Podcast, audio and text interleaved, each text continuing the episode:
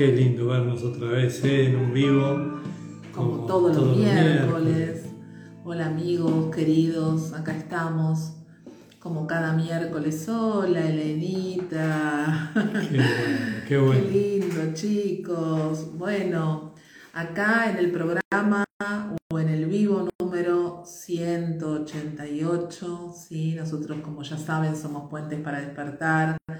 Estamos acá en Instagram, en Facebook, nuestro canal de YouTube Puentes para Despertar, donde van a encontrar todos los, los vivos anteriores, los programas de radio, sí, esta es la sexta temporada, como les decimos siempre. Este es el programa número 188 y hoy bueno, además de que pueden encontrar todos los vivos anteriores en nuestro canal de YouTube, también en las plataformas de podcast más difundidas, como por ejemplo Gus. Apple y Google Podcast, Spotify y, y, iBooks.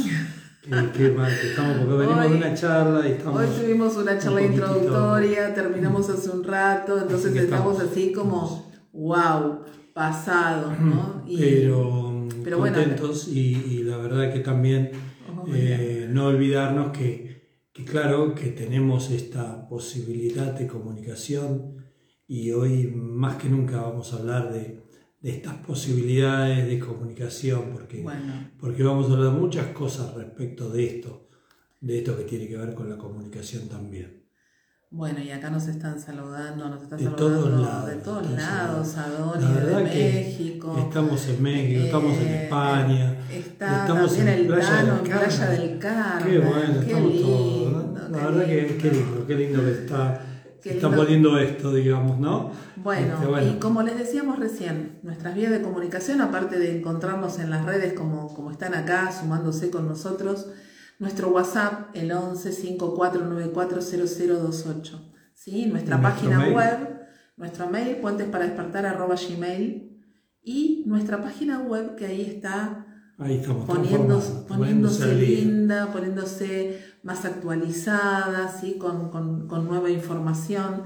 Así que también puentesparadespertar.com.ar. Muy bien. Bueno, y hoy un poco eh, vamos a hablar en general, pero también puntualmente de síntomas que tienen que ver, hola Tandil, compame, que tienen que ver con los pulmones, ¿no? Todos síntomas, porque esto viene... Eh, Cuento de una pregunta que nos dejaron una pregunta el programa pasado y bueno, nosotros este, tomamos la posta y dijimos, ¿por qué no? No sé si alguna vez hicimos un programa eh, de, las vías respiratorias, creo que sí, pero, pero bueno, siempre es bueno recordarlo, es bueno volver a, buscar estos temas, porque por algo nos vienen a buscar a través de las preguntas de ustedes, que agradecemos tanto que siempre estén ahí presentes. Me acordaba de vos, Elena, justamente, justamente. Y bueno, eh, hoy en, en la charla un poco le contábamos a, quienes se sumaron, ¿no? esas valientes que, se animaron a dar este paso, a salir de, esa zona a la que llamamos zona de confort para, para ir a buscar respuestas ¿no? a, las cosas que nos suceden. Y mm, acá también desde Chile. Qué bien, qué bien. Y, hablábamos de esto, ¿no? De, de, lo biológico y de cómo nos cuesta vernos como ese ser biológico y de que estamos regidos por, por nuestro inconsciente, que es biológico, y que va a hacer todo lo posible ¿sí? para que nosotros seamos un éxito como, como biología que somos, para que vivamos mucho tiempo, para que tengamos descendencia, y entre tantas de esas funciones que va a tener en cuenta nuestro inconsciente, va a haber cuatro que son fundamentales y que nos alinean mucho justamente con esa parte biológica que somos y la que nos cuesta vernos. ¿sí? Totalmente.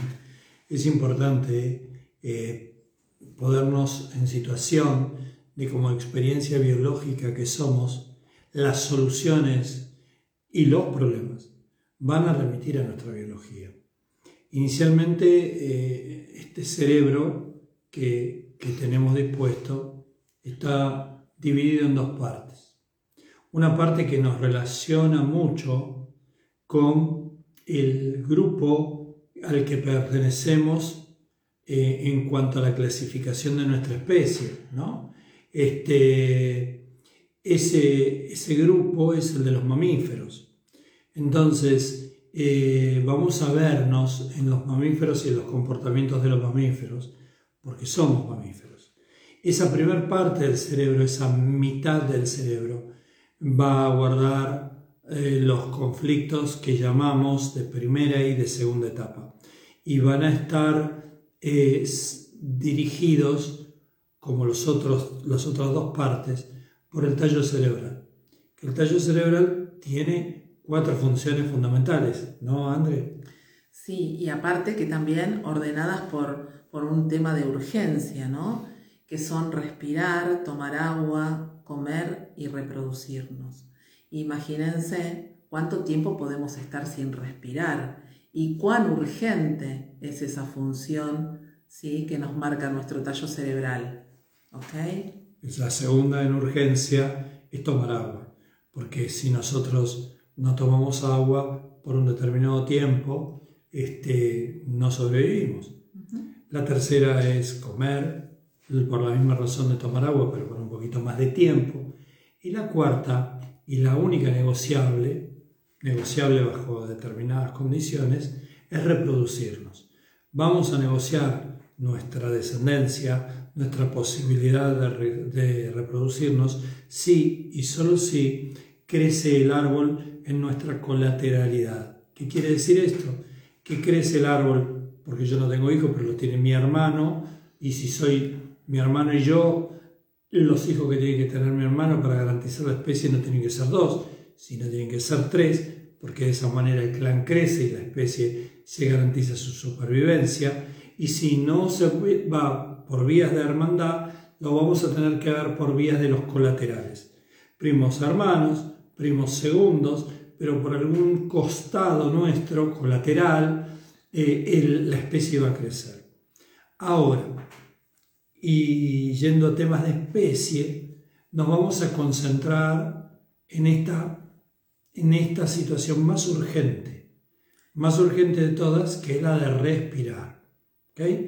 Y acá vamos a hacer primero como un gran paneo en generalidades de qué significa, qué nos viene a hacer acordar los síntomas del aparato respiratorio, ¿no? Básicamente del órgano principal del aparato respiratorio, que son, los pulmones. Exactamente. Y aparte, eh, más allá de lo general, cada eh, sintomatología va a tener una particularidad, ¿ok?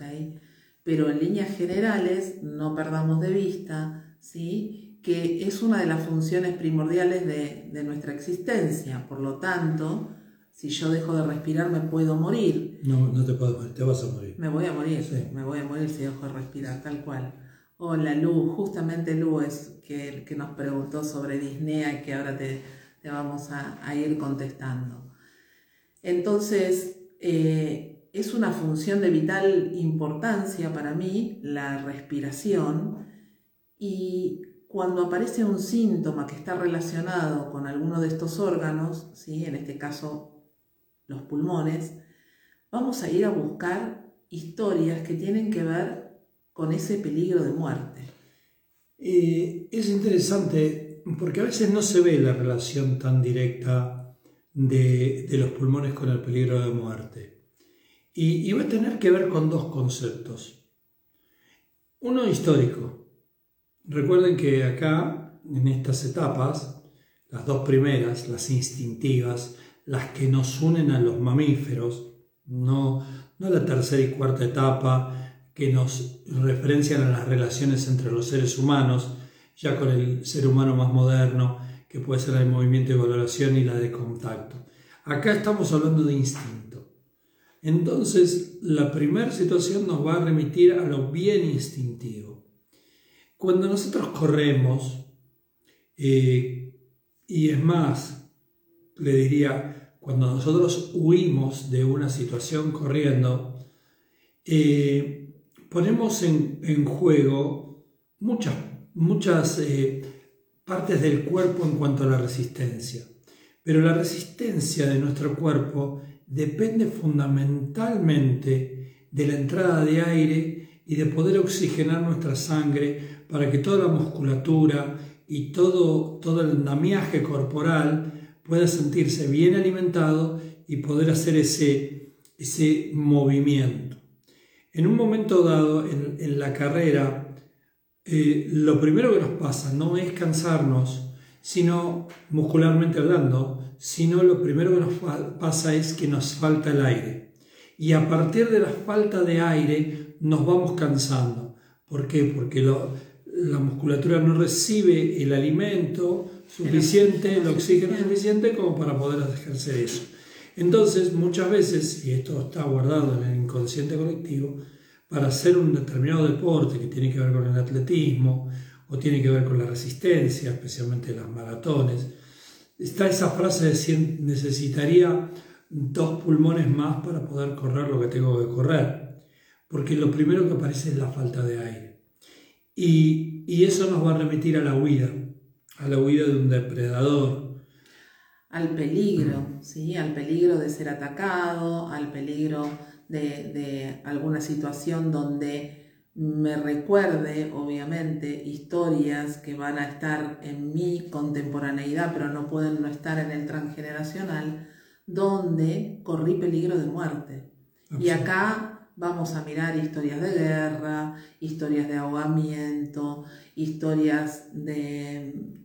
Sí, pero yo quiero remitirme a estas historias de, mal, de enterrados vivos, de ahorcados. Sí, es cierto, pero vamos a ir en este hecho real o simbólico de tener, necesitar mucho aire para huir de la situación de muerte. No va a haber alguien que nos va a estar corriendo como antaño en nuestra identidad del pasado, pero sí vamos a tener la sensación de que tenemos que huir de esta escena de muerte para protegernos y para eso necesitamos más aire. Recuerden, siempre que, por ejemplo, cuando hablamos de un cáncer, una proliferación celular, este, para generar más tejido de algún órgano, la pregunta sería, ¿para qué cosa buena necesitaría algo más grande? En este caso, un pulmón. Entonces la respuesta es, obvia, es decir, para tener más aire, para huir. Pero yo le dije que había dos, dos elementos, dos situaciones que tenían que ver con los pulmones en esta parte más general, ¿eh? en esta parte donde englobamos todos los síntomas respiratorios y donde todos pueden pasar por el mismo tamiz. Y la segunda es el aire que respiro, el ambiente que estoy respirando. Y ese ambiente que estoy respirando es el que me va a hacer acordar del peligro, el que me va a hacer acordar que estoy viviendo una situación peligrosa y necesito huir. Imagínense el ambiente que puede estar respirando alguien que le acaba de dar una noticia y que le está diciendo que está transitando una enfermedad incurable, que le queda un determinado lapso de vida bastante corto y, y sin salir corriendo a ningún lado, ¿cómo va a estar esa necesidad simbólica de tomar mucho aire para alejarse de esta escena de muerte? esta escena de muerte que estoy atravesando yo, mi propia enfermedad. Lo que nosotros llamamos eh, conflicto de diagnóstico, ¿no? de cómo impactan en nosotros a nivel emocional la noticia ¿sí? que nos pueden estar dando de alguna sintomatología de las que nosotros llamamos de mala fama. ¿sí? Eh, es una de, de, las cosas que vamos a ver cuando estamos trabajando en consulta. Acá hablamos en general, con qué con qué está relacionado el tema de los pulmones. Acá Maru nos está hablando del cáncer de pulmón y, ah, mira, hoy sería su cumple, qué bueno. Ah, y estamos hablando de, de, pulmones y estamos hablando de cáncer. Qué casualidad, Maru, ¿no? Este, bueno, nada. Sabemos que nada es casual. Así que te voy a pedir que le mandes un gran saludo a tu abuela que está en vos, haciéndonos acordar esa historia de su, de su paso a otro plano eh, con un conflicto pulmonar. Y bueno, y vos tenés a tu abuelo que también murió de tuberculosis, que también es una sintomatología que aparece como reparación de un cáncer. Y ahora vamos a hablar un poco de esto de las reparaciones y los conceptos de las reparaciones y demás. Pero vamos a quedarnos un poquito acá en esto de, del pulmón y de cómo se manifiesta, porque en general el cáncer de pulmón aparece en lo que se llama en la medicina como metástasis de otra afección previa que se vivió con este miedo. Entonces yo acá necesito más proliferación celular pulmonar para poder tomar más aire y poder huir de esta escena de muerte que me planteo en mi realidad a través de una enfermedad incurable. Entonces eso siempre lo vamos a tener que ver, tanto en mi realidad como en el transgeneracional. Las dos cosas, la necesidad de huir y el tema de ver qué es lo que estoy respirando alrededor como espacio vital. Por eso los pulmones están tan ligados a a los temas territoriales.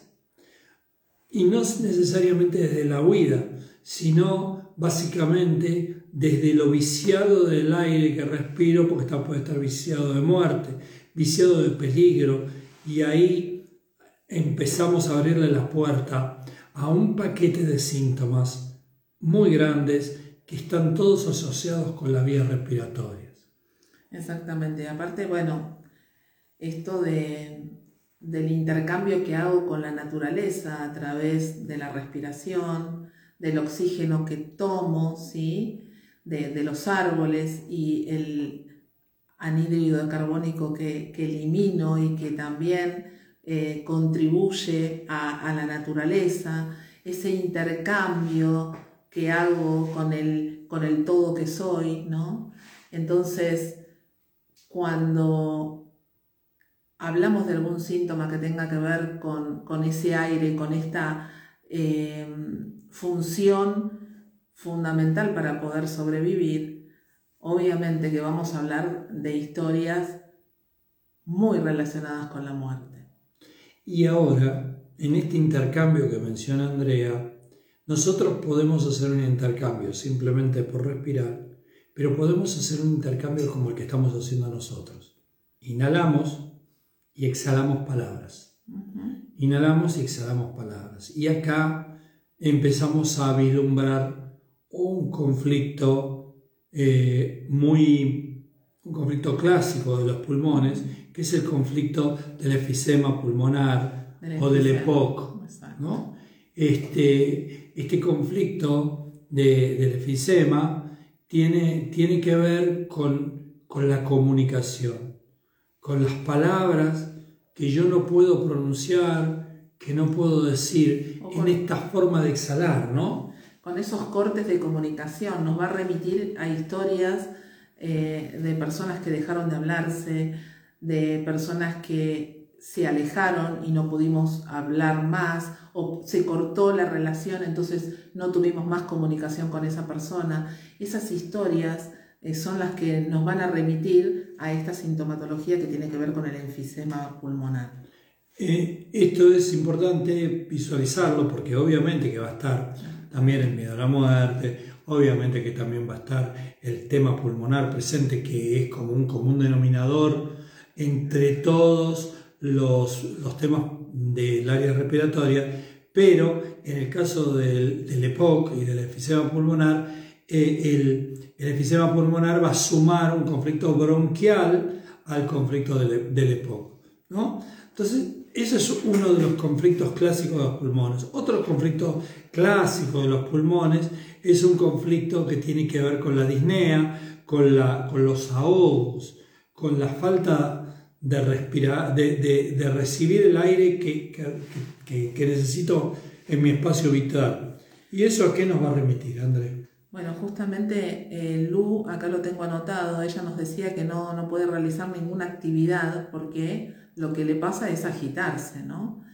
Entonces, acá obviamente que vamos a ir a buscar todos síntomas asociados a lo que venimos hablando, a situaciones de peligros de muerte, para algo mi inconsciente me está protegiendo de que no haga una determinada actividad. Calena nos dice hambre de, aire, tal cual.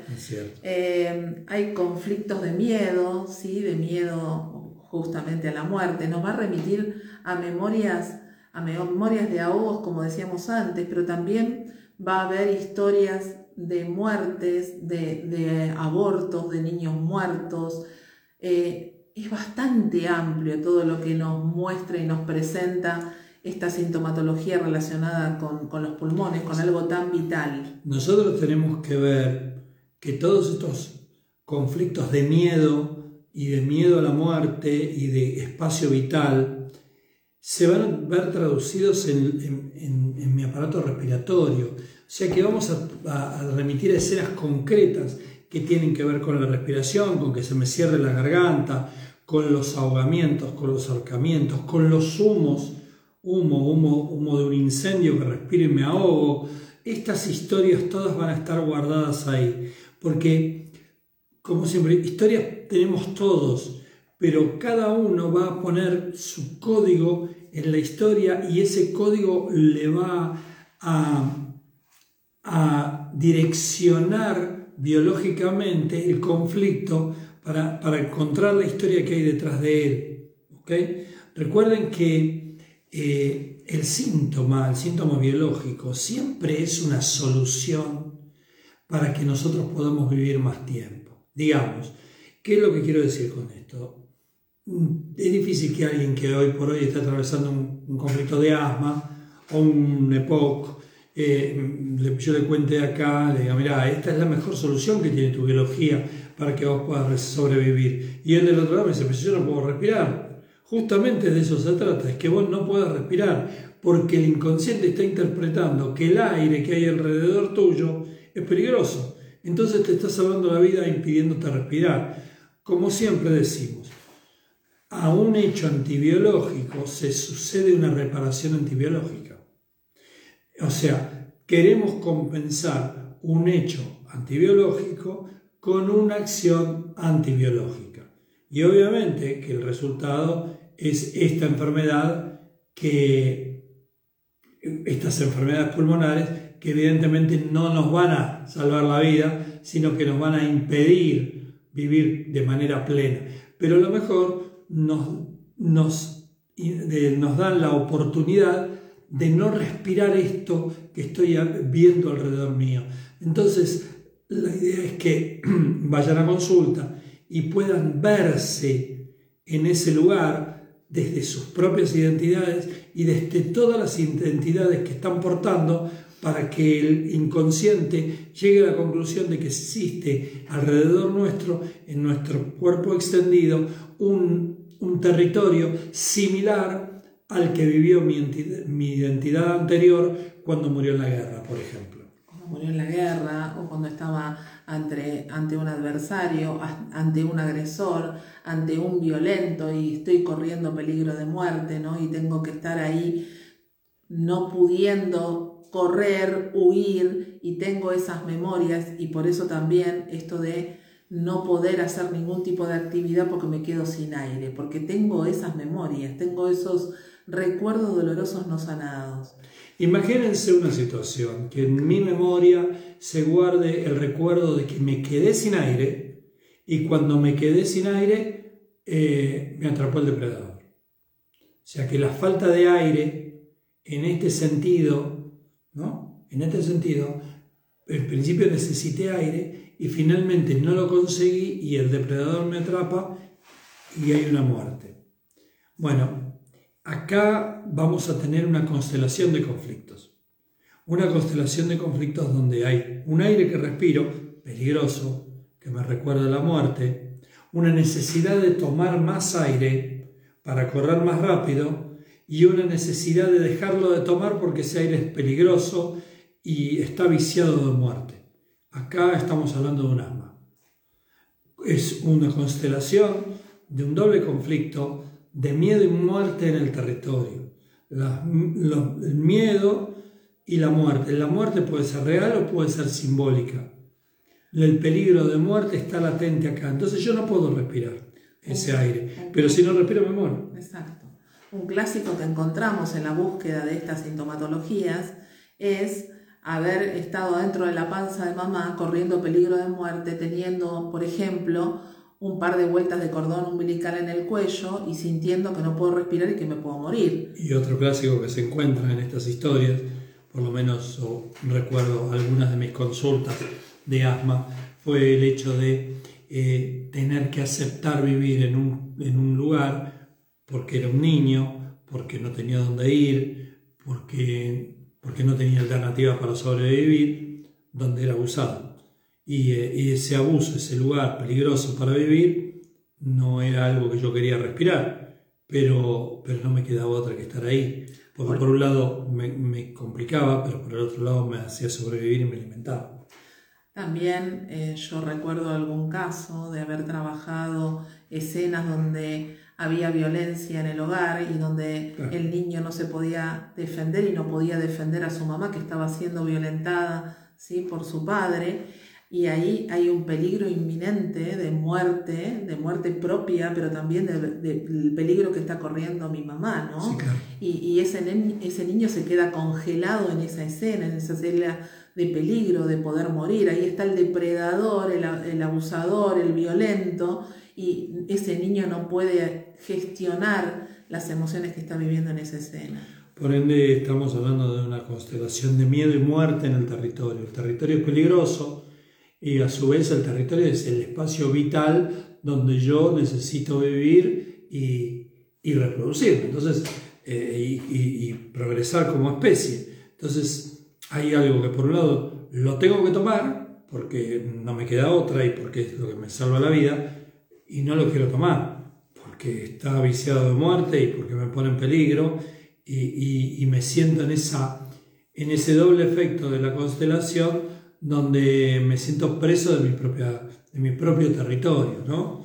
Este, es... Acuérdense, ¿no? Que hoy, hoy también lo charlábamos en, en, en la charla introductoria, eh, cuando hablamos de territorio, el primer territorio que tenemos justamente es nuestro cuerpo, ¿no? Entonces, de ahí se pueden disparar un montón de posibilidades. Recuerden que nosotros acá de manera didáctica les vamos dando ejemplos, les contamos de algunas experiencias en consulta, como para hacerlo más didáctico y para que ustedes, ahí nos decía Lu, estoy erizada, ¿no? que justo ella fue quien nos preguntó por Disnea, y a mí me gustaría, Lu, que nos cuente si algo de lo que nosotros estamos contándote o, dando como ejemplos, sí, te sentiste identificada, ¿no? Como para, para ver que realmente es una, una corroboración de que es por ahí. De cualquier manera, este, ah, es importante ver cuán, cercanos eh, están los conflictos de miedo a la muerte y de muerte real en todas estas situaciones. Eh, en esto del aire, ¿no? del ambiente que respiro, del aire que respiro, a mí me gustaría hacer una, pequeña acotación, pero me gustaría leer que, leas el mensaje de Luz para no irme de tema y cerrar esto para, para abrir otro tema. Bueno, voy yo, porque ya se emocionó André, y, así que está bien que, puede ser así. Eh, no dejes que me lleven, dijo mi abuelo, eh, agonizando yo ya con cáncer de pulmón, eh, un niño abandonado, y realmente es así, porque siempre va a ser el niño herido, y, y esta es una historia que obviamente la atraviesa mucho, no, me atraviesa a mí, aunque en este caso se ve que me afectó menos y la atraviesa André porque es la historia de su papá. Entonces, este, siempre estos, estas cosas que hacemos nosotros, como los vivos, como las consultas, como, como todo esto que hacemos, es absolutamente para nosotros. Esto no es para nadie más que para nosotros. Y nosotros, que somos eh, generosamente egoístas, este, se, lo brindamos a ese supuestamente otro, pero nos estamos hablando siempre a nosotros mismos. Así que bueno, gracias Lu por, por este dato y claro que sí, claro que es así. Y, bueno, como para dar vuelta a la página, aunque vamos a seguir siendo, siguiendo hablando de los climas que yo respiro, quiero hacer una parte en, en, en, un, en un síntoma muy común muy difundido, que es una adicción, pero que tiene que ver con el aire que respiro. Y es el fumar. Es el cigarrillo. Y el cigarrillo otra vez nos va a traer estas, este, estos conceptos del aire y del clima que yo respiro. Y en este caso, el cigarrillo me va a crear un clima que yo respiro. Entonces me va a transportar a través de ese clima hacia un determinado lugar. Un determinado lugar puede ser aquel ancestro que se fue, pero fumaba, y yo cada vez que prendo un cigarrillo inconscientemente, estoy con él.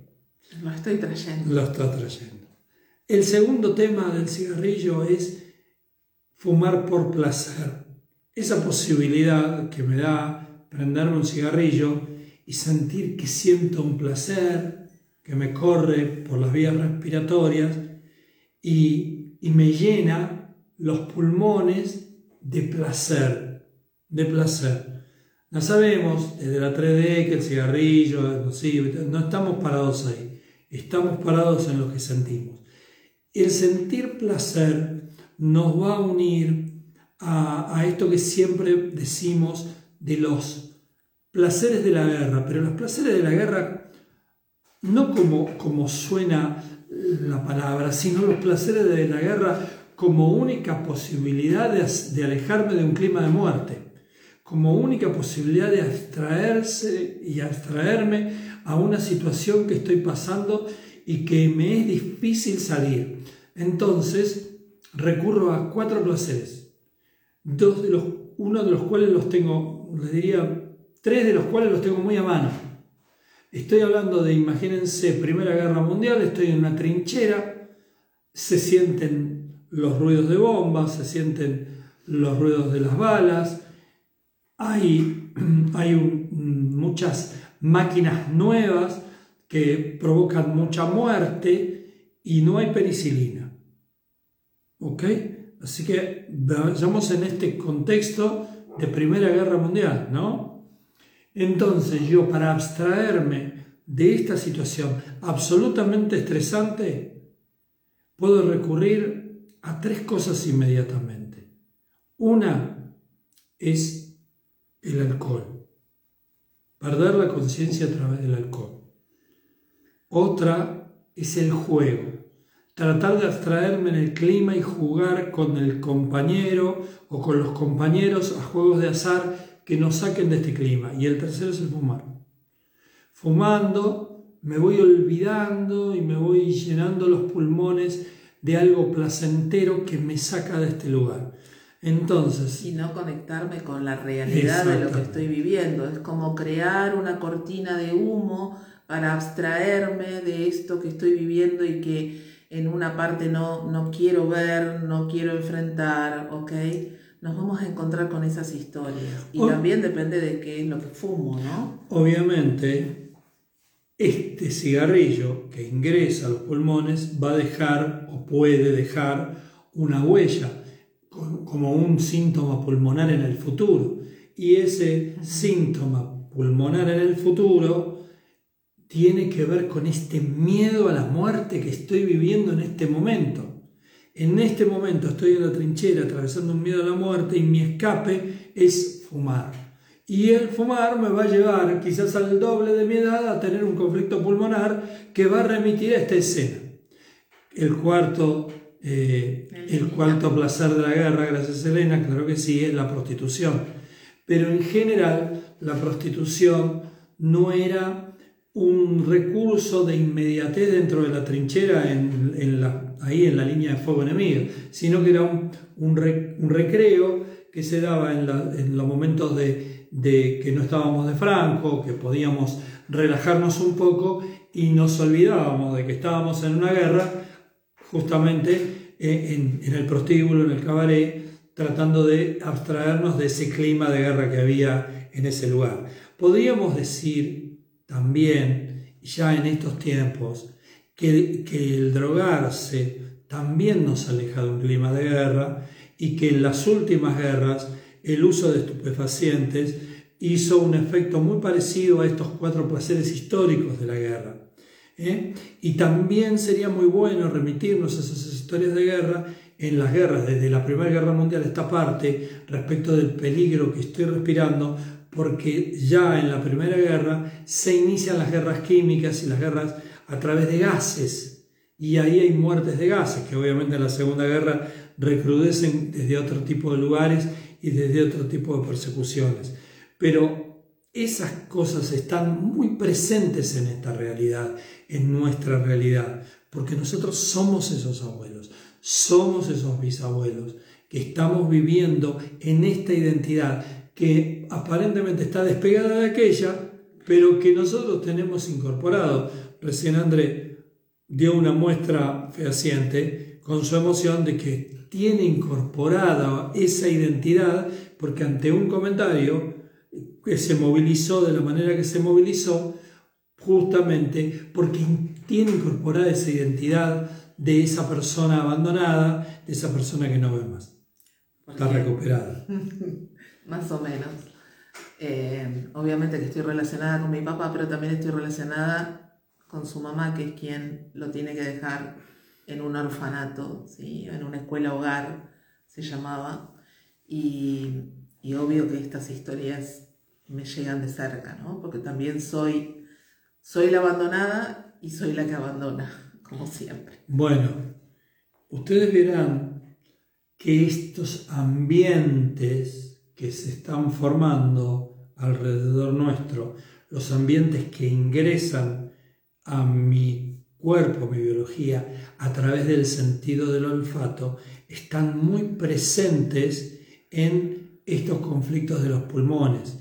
Porque más allá de, del peligro real, de la situación real de muerte, de huir de la muerte, siempre se está respirando este ambiente, ambiente de abandono, abandono es muerte, ambiente de mal visto, mal visto, separado del clan, es muerte, ambiente de peligro, ambiente de, de abusos, ambientes de violencia, todas estas historias las vamos a tener que ir a buscar eh, en, todos estos conflictos que tienen que ver con los pulmones, con las vías respiratorias, con los bronquios. Ahora, eh, cada uno desde su coloratura, cada uno desde su relación. Quiero hacer una parte para, esta, para este, este cierre del programa, aunque faltan unos minutos, de hablar de esto que Andrea deslizó hace unos minutos, que son los conflictos en reparación. Sí, pero antes me gustaría primero agradecerles a todos los que me mandaron mensajitos y que fueron escribiendo ahí. Obviamente que nosotros como consultores, ¿sí? También nos emocionamos y nos emocionamos con nuestros consultantes y cuando estamos trabajando, por lo menos a mí me ha pasado, estar trabajando con alguien eh, en una línea de tiempo o en un, en un relixing y emocionarme con mi consultante, porque obviamente son cosas que nos atraviesan y por eso tenemos a ese consultante, a ese valiente que viene también a sanar una parte nuestra. Así que bueno, agradecerles por eso y, y bueno, nada, y a buscarse, ¿no? A buscarse en la consulta y a buscar esas historias que obviamente ¿sí? nos atraviesan y que si hay un síntoma, obviamente no puede no estar la historia. Bueno, y, vamos a meternos en un tema para, para mí, para mi sentir, un tanto controvertido. Eh, ¿Por qué digo controvertido? Porque quizás está, no quizás, está en mi historia alguien conocido, mm, no muy cercano en esta época, pero que fue cercano en algún momento a mí, eh, una persona que, que estaba afectada por un, por un cáncer terminal, y, que era consultor, no en bioexistencia consciente, en medicina germánica, eh, y, estaba muy convencido de, que los síntomas, como decía Hammer y como sostenemos nosotros, los síntomas, las emociones, son capaces de generar materia, son capaces de generar una proliferación celular comúnmente llamada cáncer y que pueda, eh, pueda desarrollarse en el cuerpo por un motivo determinado. Pero Hammer, eh, que le faltó tiempo y al que honramos y agradecemos en todos sus estudios, en todo ese enlace que hizo con la parte oriental de la medicina china y la parte occidental y todos sus trabajos, eh, en algún momento dijo algo que para mí, por una cuestión de tiempo, no tuvo, no tuvo suficientemente, la suficiente experiencia para poder comprobarlo. ¿Y qué tiene que ver con estos síntomas de reparación? A los que él llama en reparación, ¿no es cierto? Sí, ¿no? Eh, y uno de estos síntomas en reparación fue el que ocasionó la muerte de mi abuelo del que soy yacente, que es la tuberculosis. La tuberculosis, según Hammer, y coincidimos, es un síntoma de reparación de un cáncer de pulmón. Estamos reparando una historia de miedo a la muerte, ¿no? De, de atravesar, de tener la soga al cuello, literal y simbólico esto de tener la soga al cuello, porque uno puede tener la soga al cuello porque está colgado a punto de que lo ahorquen, o puede tener la soga al cuello porque se está muriendo de hambre y siente que se está ahogando y se tiene que ir de ese lugar porque si no, no se salva. O sea, real y simbólico. El, el ahorgarme o el sentirme ahorcado porque no, no tengo lo suficiente para poder sobrevivir, ¿sí? estoy poniendo en riesgo mi vida y la de mi familia. Hay un montón de componentes que pueden aparecer en este ahogo, en este sentir que me muero, en este sentirme ahorcado. Y mi abuelo es otro de los tantos inmigrantes que se vino de España a la Argentina, huyendo del hambre, pero huyendo de una posibilidad de guerra, de una posibilidad de mucho conflicto. Un hombre que se embarcó junto a dos hermanos, que vio morir a uno de sus hermanos ahogado, que también tiene que ver con esto de las historias del cáncer de pulmón Acuérdense que nosotros a través de los ciclos biológicos memorizados nos vamos a crear inconscientemente diferentes oportunidades de vernos en la característica del conflicto que finalmente terminamos portando en nuestro cuerpo. Entonces, ante la reparación de esta historia aparece una enfermedad eh, transmitida por el bacilo de Koch que es la tuberculosis. Y la tuberculosis es una reparación de un conflicto de miedo a la muerte, un conflicto de cáncer de pulmón. Ok, ¿qué hacemos con esto?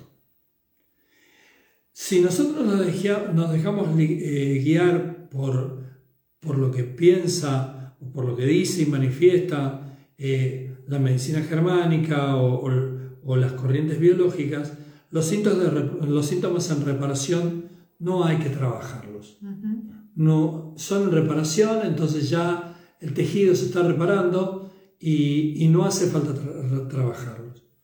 Nosotros humildemente desde la bioexistencia consciente afirmamos, convencidos, no solamente por, por lo que creemos, sino por la experiencia de cientos de cientos de consultas, que ningún síntoma llega a nuestra contemporaneidad para avisarnos que un conflicto se terminó. El síntoma en reparación llega a nuestra, a nuestra realidad, a nuestra contemporaneidad, para avisarnos que tenemos un conflicto que ya pasó, pero que no resolvimos. Exactamente, lo que quiere decir la reparación desde nuestra mirada es que no estoy viviendo el conflicto en este momento. Ese conflicto lo tuve en algún momento de mi vida y hoy acá tengo el acuse de recibo, ¿sí? que es el síntoma que estoy teniendo de algo que ya pasó y que tengo que trabajar en mí. No hay manifestación corporal de ninguna índole que no tenga una historia que lo respalde. Y si se manifiesta en el cuerpo, y si bien se manifiesta después, no se manifiesta en reparación porque el conflicto ya se terminó. Se manifiesta porque el conflicto quedó atrás, pero está activo en mi emocionalidad. Entonces, nosotros tenemos que ir a buscar esas historias como hacemos habitualmente en los procesos de consulta, que es ir a revivir, a reparar y a reprogramar esos globos emocionales, esas emociones no resueltas, no están resueltas, esos recuerdos duros, vividos, que están guardados ahí trabando el tiempo y que hoy se manifiestan en el cuerpo después de la finalización aparente de ese conflicto, pero sosteniendo un recuerdo no sanado que sigue vivo en mí en forma de síntoma. Y también es muy importante ¿no? tener este concepto de que para que haya un cáncer, el gradiente, que es lo que habla Hammer, ¿no? la intensidad de la emoción, de la situación vivida es, es inmensa. ¿ok?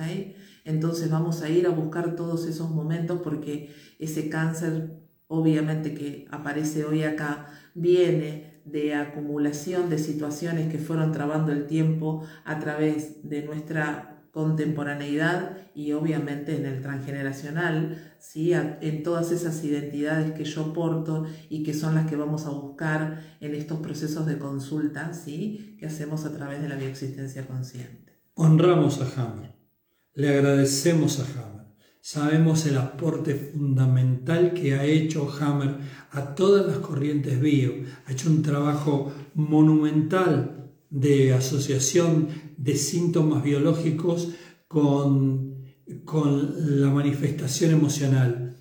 Pero sabemos eh, por experiencia, porque somos post-hamerianos, porque pudimos trabajar en base a sus estudios y desarrollar estas prácticas que hacemos habitualmente todos los días, de esto, esta es nuestra actividad, esto es lo que hacemos, que ningún síntoma ninguna manifestación en nuestro cuerpo se produce de manera gratis porque un conflicto se terminó. Se produce porque hay un conflicto que en la apariencia quedó atrás, pero que está vivo, que está vivo en nosotros, que todavía no lo podemos digerir. Y el cuerpo nos viene a recordar que eso todavía lo tenemos vigente y lo tenemos que trabajar. Exactamente, y siempre decimos, ¿no? A, Hammer le faltó tiempo eh, porque él justamente no pudo tener en cuenta esta, esta parte que nosotros sí trabajamos y que tiene que ver con, con, esas identidades inconscientes que somos, que tienen que ver con las relaciones que tenemos con nuestro árbol genealógico, con los personajes de nuestro clan, ¿no? Y después, profundizando un poco más, también sabemos que ese clan perfecto que tenemos, ese árbol perfecto que creamos, sale de nosotros y lo creamos nosotros. Pero para eso necesitamos hacer un proceso para ir incorporando toda esta información y descubriendo que realmente es así. Y lo hacemos a través de la consulta. Y recuerden que la existencia consciente es una corriente filosófica, es un camino de conciencia, no está abocada específicamente a la sanación de síntomas, pero sí está abocada a que nuestra realidad cambie para que ese síntoma no se sostenga más en nuestro universo. Eh, la realidad, como siempre manifestamos, es nuestro cuerpo extendido. Y en ese cuerpo extendido podemos ver más manifestaciones que todavía no se hicieron corporales entonces la realidad es una generosa oferta que nos ponemos nosotros ante nosotros mismos para poder tomar a tiempo un síntoma, una manifestación que no nos gusta, que nos desagrada, pero que todavía no es un síntoma biológico, para poderla desactivar y evitar que llegue a nuestro cuerpo. Cuando un síntoma llegó a nuestro cuerpo ya golpeó varias veces la puerta de la realidad. Y cuando un síntoma se manifiesta por reparación, por transformación de otro síntoma anterior o de otro conflicto anterior. Recuerden, para, para mí quizás, obviamente que este, siempre el programa, el, programa este, estos vivos son para mí, para mí mismo, me debía este vivo, me debía esta manifestación de decirles, los síntomas en reparación se trabajan los síntomas de reparación vienen a hacernos acordar que tenemos algo que trabajar. Los síntomas de reparación no reparan, no resuelven. Lo que nos están dando sobre aviso es que tenemos algo todavía por resolver, aunque forme parte de nuestro aparente pasado. Recuerden que no existe el pasado. El pasado está incluido en nuestro presente y los tiempos los vivimos todos a la vez.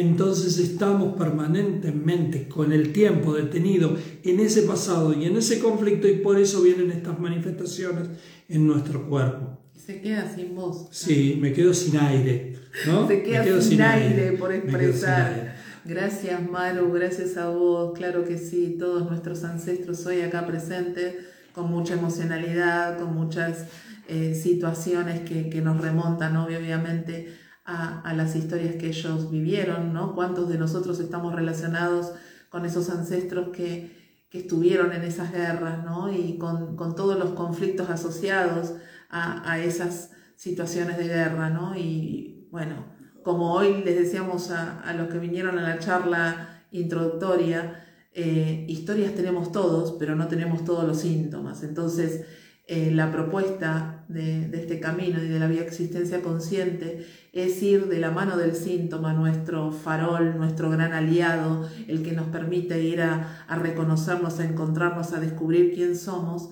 a buscar esas historias, ¿sí? esas historias que portamos, que están en nuestro inconsciente, que nuestro consciente no, no se acuerda que, que, las tenemos, pero nuestro inconsciente tiene toda la información. Eh, les voy a contar una intimidad. Yo sé que a ustedes no les gusta eh, escuchar intimidades y cosas personales, pero voy a tomar una licencia y les voy a contar una intimidad. En algún momento, eh, y no sé por qué, este, mm, no sé por qué razón, yo sentía que el programa de hoy como que le faltaba un poquito de contenido, con que nos iba a costar llevarlo, con que los síntomas eh, de, pulmonares son más o menos todos parecidos, todos trabajan la misma temática, entonces hablar de un EPOC, hablar de un asma, iba a ser una cosa parecida y nos iba a faltar material. Exacto, pensábamos eso. Y, resulta que, que, después de que estamos terminando el programa, después de haberlo hecho el programa y que nos queda el programa sin, sin, este, sin, sin desarrollar todo lo que íbamos a desarrollar, eh, y con la emoción de Andre, y, con la historia de Maru, y, con la historia de mi abuelo. Y, con, el síntoma que propuso Lu. Y con el síntoma que propuso Lu, y con algo que hoy me, me mandó nuestra compañera, colega y amiga eh, Magalí González. Magalí colgó en su Instagram, en sus historias, unas imágenes del Hospital de Barcelona unas imágenes del Hospital de Barcelona. El Hospital de Barcelona es un hospital que ediliciamente hermoso, muy conectado con la naturaleza y demás, pero esas imágenes mostraban un hospital intacto de principios del siglo XX, con las camas tendidas de hierro, con las mesas de luz de hierro, con, con las cerámicas de, de, esos pisos de ese tiempo y, y con las paredes todas con arcadas de esa construcción de principio del siglo XX. Y cuando yo vi esas imágenes, eh, inmediatamente entró en mí eh, mi abuelo y, vio esas camas y las vi llenas de gente y las vi llenas de dolor y llenas de muerte.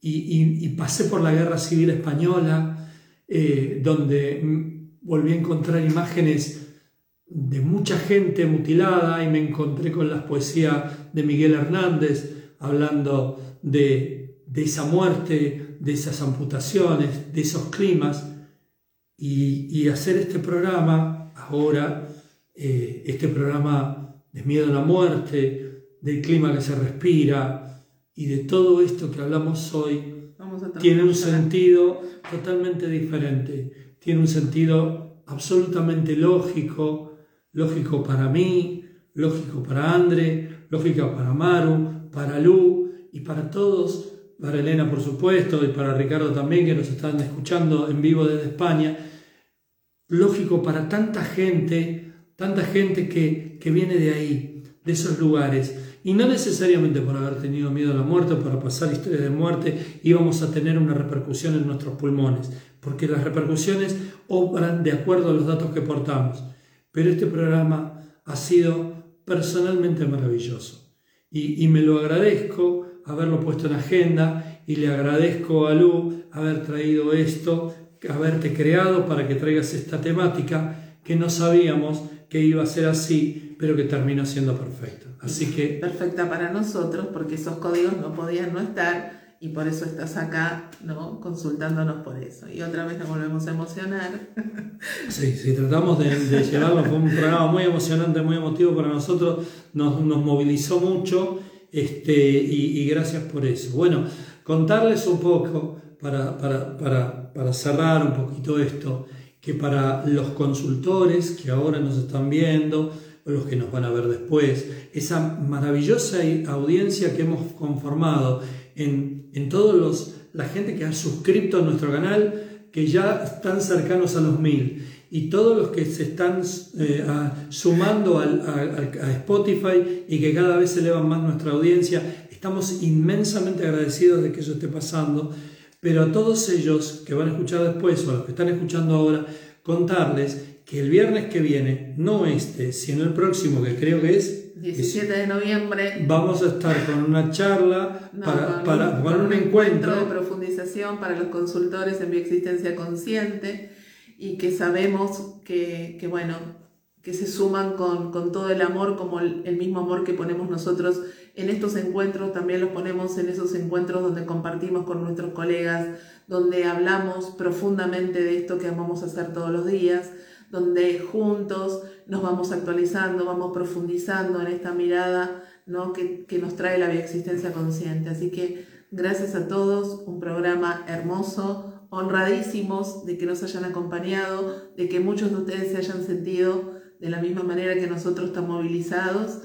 Eh, gracias. gracias, gracias, por esto, gracias por, por, este, por este programa que ha sido generosamente muy egoísta y, y, como siempre le decimos y siempre los invitamos a, ¿a qué? A seguir, sanando juntos. Nos, vemos, el próximo miércoles. Próximo miércoles a las 19 de Argentina nos volvemos a encontrar. No sé de qué vamos a hablar, después les contamos. Abrazo para todos. Besos, gracias a todos. Los queremos nosotros también. Gracias.